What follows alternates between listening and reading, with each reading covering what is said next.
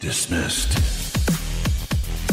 Sí, bien supones que los viejos hábitos nunca mueren. Bueno, es tiempo de escuchar Jefe Final, el único podcast de videojuegos que llega hasta la última fase de la información. Con Julio Vélez. Y si no lo escuchas, recuerda una cosa. Te tengo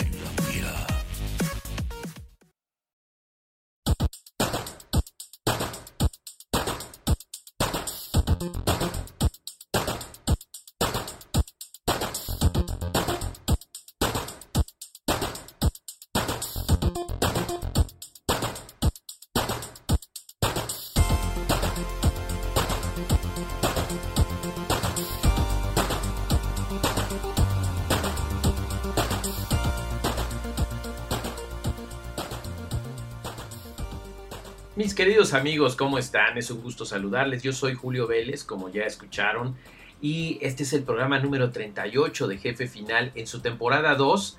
Muy contentos aquí ya hacia la mitad del año 2021, que es cuando se grabó este programa, para platicarles sobre lo más relevante en el mundo de los videojuegos. Es muy interesante lo que está ocurriendo después de un E3 muy, muy, muy poco brillante. Eh, el otro evento de, de este Jeff Kingley que bueno en manufactura mal hecho pero con el apoyo de la industria lo han hecho brillar y bueno a ver qué es lo que sucede cuando a un hombre como él se le da tal cantidad de poder el asunto es que la industria del videojuego está teniendo muchas situaciones muy interesantes y algunas de ellas pues las vamos a estar mencionando a lo largo de este programa número 38 de Jefe Final. Lo primero pues platicarles que Jefe Final se encuentra disponible en 18 diferentes plataformas, desde Voz Sprout pueden darse cuenta que estamos en Google, en Spotify, en Prime, eh, ahí junto con nuestro amigo Ponchito, también estamos en Amazon Music ahí con el podcast. Eh, no nada más Jefe Final, sino todos los otros de Spoiler Time, donde también pueden leerme, Spoiler Time, y seguirme en Twitter en arroba Julio Vélez. Pero ¿qué les parece si hablamos de lo primero? Lo primero que tenemos en esta ocasión es Scarlet Nexus un videojuego muy interesante que combina de una manera muy ingeniosa la acción del hack and slash con algunos elementos sólidos del RPG, pero sin meterte tanto, sin clavarte tanto si lo que te gusta a ti es más la acción. Bandai Namco hizo un proyecto ahí muy interesante que viene de la mano con una serie anime que va a estar disponible muy pronto, pero que por lo pronto puedes jugar este anime shonen en una manera muy espectacular, sobre todo si tienes consolas de nueva generación. Claro, es compatible obviamente con PCs con no tanto poder, PlayStation 4, Xbox One, pero también es compatible con Xbox One, PlayStation 4 y en consecuencia pues con las consolas de nueva generación que ya habíamos comentado. ¿Qué nos ofrece Scarlet Nexus? Es un videojuego muy interesante lleno de acción, un sistema de combate que llama la atención. Al principio se siente un poquito soso, pero lo que hace ahí Bandai Namco Studios es irnos dando cada vez más elementos para que tú te emociones y veas más. Y bueno, ya cuando llevas unas 6, 7 horas de juego, te das cuenta de que los elementos que están manejando es impresionante. Esta gran producción vale la pena, se los recomendamos muchísimo y acuérdense que la serie anime, para cuando estén escuchando esto, se va a estrenar el primero de julio de 2021. Esto está interesante, esperemos que llegue a Crunchyroll o a Netflix, pero el asunto es que de alguna manera va a complementar la narrativa de este, esta historia llena de cyberpunk y cosas muy interesantes en un mundo en el que tú puedes escoger eh, interpretar a un chico o una chica, Yuito Okazane, que tienen la capacidad de utilizar eh, energía o poderes psicoquinéticos para exterminar algunas fuerzas eh, desconocidas que están absorbiendo la mente de los seres humanos. Entonces está muy interesante porque de repente tiene elementos fuertes como de Attack on Titan, pero también tiene algo de comedia, pero principalmente se trata de una historia oscura en un futuro, futuro distópico. Entonces está muy interesante, hay muchos giros en el argumento, les va a gustar mucho porque tiene un estilo anime, pero sí está más dinámico, como que la narrativa está más eh, mejor narrada, mejor más fluida. Yo no sé cómo se va a interpretar esto en el anime, pero por lo pronto en el juego está muy bien. Cuando estás en las secuencias de conversación, sí hay muchas secuencias estáticas, sí tienes que hablar con mucha gente, ahí sí como que se inclina más hacia el RPG y los amantes de la acción constante pues se van a sentir un poquito sacados de onda porque no siempre es posible eh, estar nada más en la acción. Pero cuando estás platicando, cuando estás haciendo cosas y vas aprendiendo y obteniendo más elementos e inclusive haciendo amistad con algunos personajes, te van permitiendo abrir misiones, eh, obtener ciertos elementos, armas, eh, protecciones para que puedas avanzar en la historia. Estamos hablando de una campaña que dura unas 25 horas y que aparte de eso, cuando terminas te abre el juego Plus para volver a empezar con todos los objetos adquiridos y haces unas cosas muy interesantes y muy padres dentro del juego. Así es que no se lo pierdan, son casi 40 horas en total de la duración del juego y les podemos decir que se la van a pasar muy bien. El sistema visual está muy bien logrado, sobre todo, les repito, en consolas PlayStation 5 y Xbox eh, Series van a ver muy bien toda la animación, las secuencias, el fluidez. Eh, el DualSense está muy bien hecho, es práctico, se ve muy bien, pero sí tiene eh, cosas que no podrían haberse mejorado. Ojalá lo hagan con algún parche para que aprovechen al máximo de este estupendo control. La acción se mueve a 60 cuadros por segundo, que es algo bastante bueno. Eh, los textos o los diálogos están tanto en japonés como en inglés. En inglés no me gustan, pero nada, o sea, como siempre exagerados, mal interpretados, pero siempre pueden ponerlo en japonés y como todo está traducido perfectamente al español, se la van a pasar muy bien. En conclusión, Scarlet Nexus es un juego muy interesante que quizás no llegue a juego del año, pero que definitivamente por su gran narrativa, por venir de la mano con una serie anime que está a punto de estrenarse y por un sistema de combate y de progresión sólidos, te dan un juego redondo que te va a emocionar mucho si te gusta el estilo anime lo vas a pasar muy bien y sobre todo si quieres una buena historia de un futuro oscuro. No se lo pierdan, acuérdense que Scarlet Nexus lo distribuye Bandai Namco y está disponible para PC, PlayStation 4, Xbox One, PlayStation 5 y consolas Xbox Series. ¿Qué les parece si nos vamos con lo siguiente? Porque tenemos cosas bien interesantes que platicarles.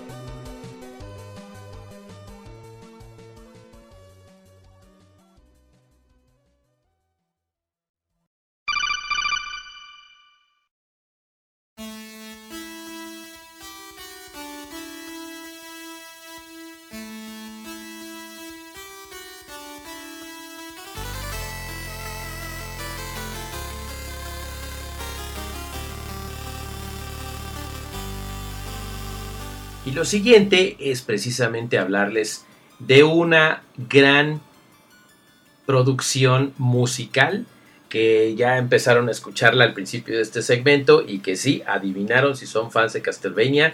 Aquí tenemos el soundtrack Castlevania 3, Dracula's Curse, eh, pues la edición de Mondo, que es lo que nos emociona más en esta charla que les vamos a tener. Castlevania 3, Dracula's Curse, Original Video Game Soundtrack ya está disponible en Mondo, ustedes pueden adquirirlo ahora mismo y es una maravilla porque cuesta unos 35 dólares más gastos de envío. Si envían a cualquier parte del mundo, ahí pueden entrar ustedes a mondoshop.com y bueno, yo estoy muy emocionado porque precisamente este 26 de septiembre se van a celebrar 35 años de aniversario del primer Castlevania que salió para la consola Famicom en Japón y para el Nintendo Entertainment System en América y Occidente. Es muy emocionante que sea este mismo año cuando concluye el arco principal de la serie animada eh, eh, Castlevania, que estuvo disponible o está disponible sus cuatro temporadas en Netflix ahora mismo, y que de alguna manera se basó justamente en Castlevania 3. Por eso es que estamos hablando de esto, porque está Mondo celebrando el 35 aniversario de la franquicia, está lanzando este acetato doble maravilloso. Ahorita les vamos a explicar por qué es doble y por qué vale la pena que lo consigan ahora mismo. No solamente porque hace referencia si ustedes nunca jugaron los videojuegos. Si lo jugaron ya saben que es obligatorio esto en la colección. Porque es una maravilla, el arte está increíble, puedes conseguir eh, ya sea que les pidas la edición en en doble acetato color negro, pero también está el naranja translúcido, que es el que tengo yo, el naranja como si estuviera salpicado, el doble bicolor o el color negro, que es el más tradicional. Lo que sí les puedo decir es que aunque lo pidan del color que quieran, al menos con Mondo, no baja la calidad musical.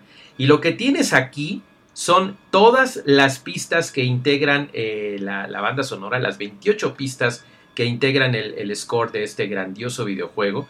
Eh, la música compuesta originalmente por Hidenori Maezawa, Jun Funahashi, Yuki Morimoto y Yoshinori Sasaki.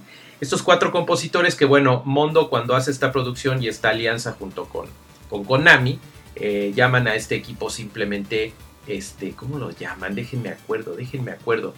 Ah, eh, Konami, Konami Soy Type, algo así les llaman. Ahorita les comento cómo se llama, pero aquí lo interesante es que ustedes ya pueden tener esta maravilla en sus casas.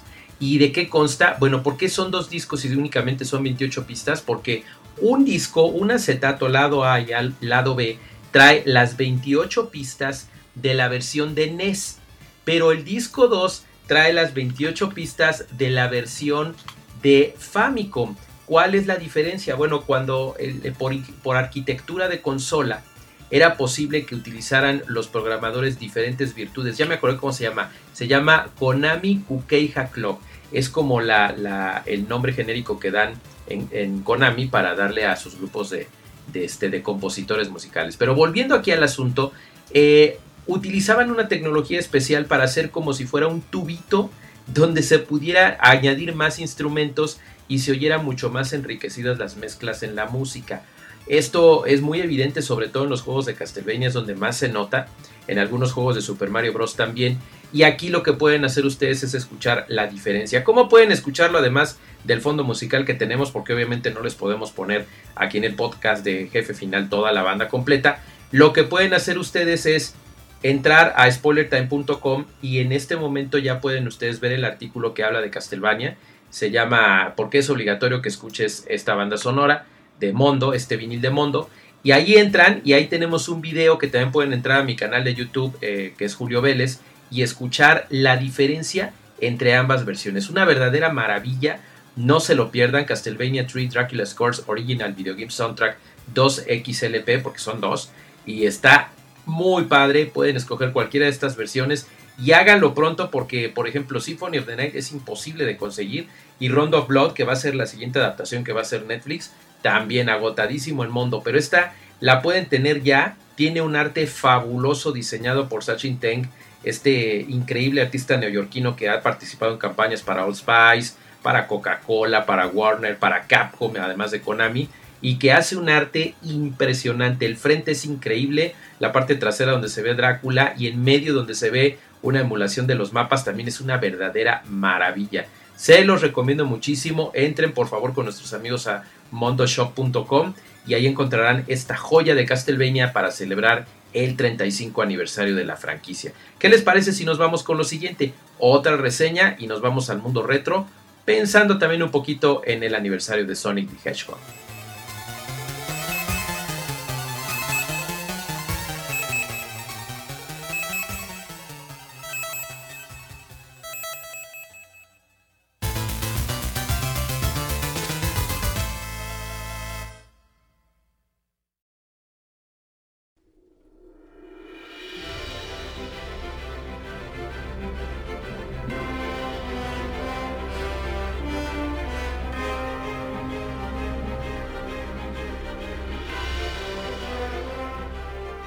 Y para finalizar les quiero platicar de una verdadera maravilla que llegó a mis manos poderlo jugar en PlayStation 5 gracias a nuestros amigos de Merge Games. Estuve esperando mucho este juego, siendo uno de los fans de la saga original en 1986, que lamentablemente en 1989 tuvo su último juego y solo fueron seis. Fíjense, o sea, parece que no, pero muchos cuando dices Alex Kidd solamente piensan en Alex Kidd in Miracle World que salió en 1986 para la consola, consola Sega Master System, que era como que la, la, que competía con el Nintendo Entertainment System, y obviamente Alex Kidd era la respuesta de Sega a Mario. No lo lograron a plenitud, pero sí cosecharon muchísimos fans, yo estaba entre ellos, y todo el mundo nos encantaban las aventuras del pequeño niño mono Alex Kidd. que pues estaba enfrentando ahí como un príncipe de un reino que había sido tomado por un malvado, ahí en el reino de Radaxian. Y bueno, tenía que rescatar a la princesa Lora, acabar con el malvado Janken. Y bueno, tenías que hacer varias cositas muy interesantes que tenían cierta variación de lo que era en sí el concepto de Mario. Era muy divertido y como les decía, pocos saben que en realidad fueron seis juegos. Dos de ellos así como que con reetiquetado, como sucedió con Super Mario Brothers 2. Eh, pero fíjense, fue Alex Kidd in Miracle World en, el 86. El mismo año salió en, arcade Alex Kidd de Lost Stars. Luego un juego de motos que solo salió en Japón, que es Alex Kidd BMX Trial. Luego estuvo Alex Kidd in High Tech World, que fue como que una reversión de la Mitsuhime que salió en Japón y en América le pusieron así. Luego Alex Kidd in The Enchanted Castle, que fue en el 89, ya el penúltimo y tenía que ser como que una continuación del primero. Y el último que fue Shinobi World, que era el Shinobi Kid en Japón, y acá lo etiquetaron como Alex Kid in Shinobi World. Después de todos esos años, ese último salió en 1990, 31 años después finalmente nos llega esta maravilla de Merge Games, que no viene de la mano de Sega obviamente, pero les dieron permiso para hacer Alex Kid in Miracle World DX. DX porque es una versión expandida maravillosa que tiene cosméticamente muchas mejoras pero conserva el, estilo pixel art y que está disponible en este momento para Nintendo Switch, PC, PlayStation 4, PlayStation 5, Xbox One y consolas Xbox Series X y S. Está padrísimo, lo puedes jugar, no, no es hablado, así es que tiene todos los textos en español, que está maravilloso.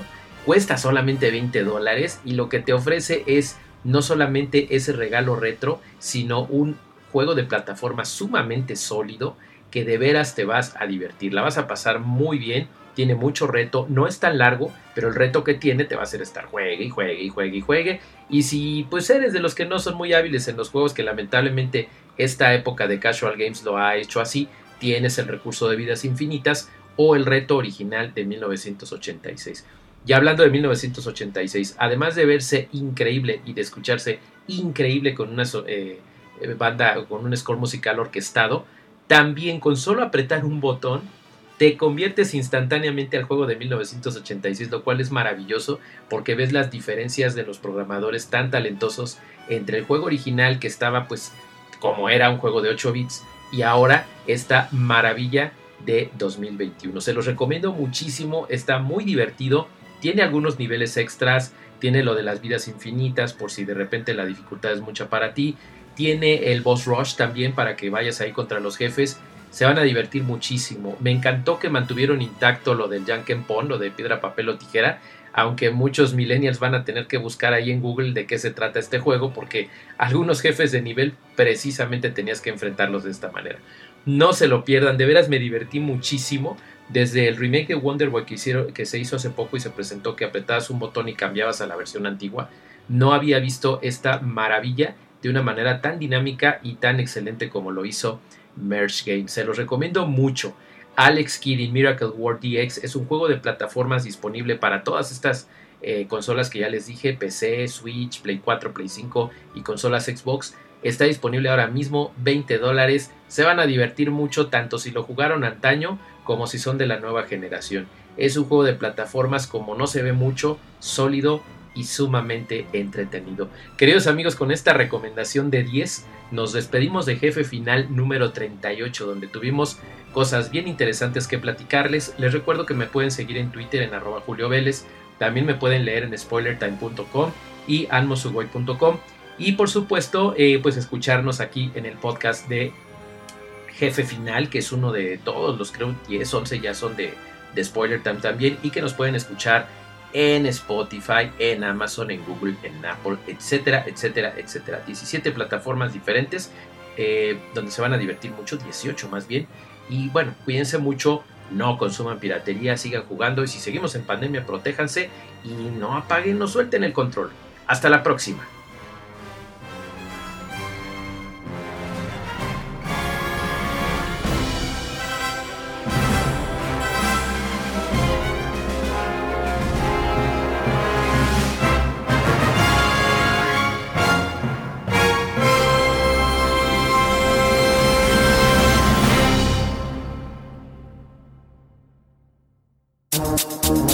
Ahí tienen soldados. Ni yo, Jack Morrison, el soldado 76, me había topado con un jefe final tan completo como este podcast de videojuegos en español. No olviden suscribirse y escuchar el siguiente. Nos escuchamos en la próxima.